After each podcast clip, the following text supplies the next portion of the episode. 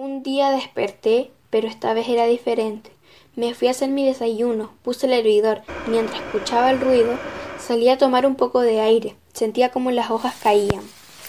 Con el viento era otoño y hacían un pequeño ruido los árboles. Cuando chocaban, se escuchaba cómo los pajaritos cantaban. Después sentí que el hervidor se apagó. Fui a hacerme mi café, movía las cosas de aquí para allá.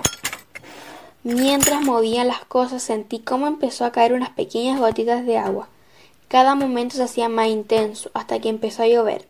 Entonces me fui a bañar, prendí la ducha. Mientras escuchaba el sonido, puse mi canción favorita.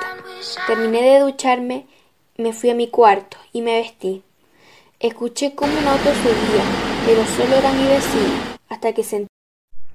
Y luego, con el paso de los minutos, sentí un fuerte pitido en mi oído y se me empezó a nublar la vista. Luego desperté en un campo rodeado de flores y escuchaba desde lejos cómo una cascada caía y fui acercándome poco a poco a la cascada. Cada paso que daba se escuchaba más fuerte y más cerca.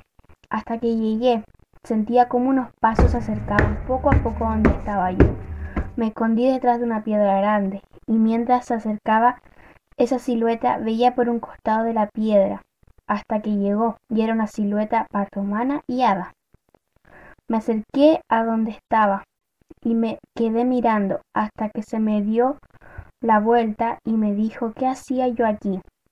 Y le dije que solo me había perdido y quería algo de agua, porque tenía mucha sed.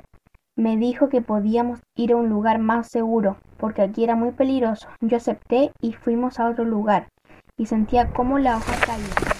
Mientras estaba más cerca, escuché unos colgadores sonar, y mientras sonaban hacían una ligera música mientras chocaban entre sí. Llegamos al lugar y me di cuenta que había más como él. Le pregunté quiénes eran y me dijo que eran amigos. A medida que iba cayendo la noche bajaba más la temperatura y yo solo me quedé dormir en el pasto y en el amanecer escuché un fuerte sonido como una trompeta. Me desperté y salí a ver qué era. Uno de ellos me me dijo que me escondiera, porque ahora mismo era una pelea. Me escondí, solo sentía las espadas chocar entre sí.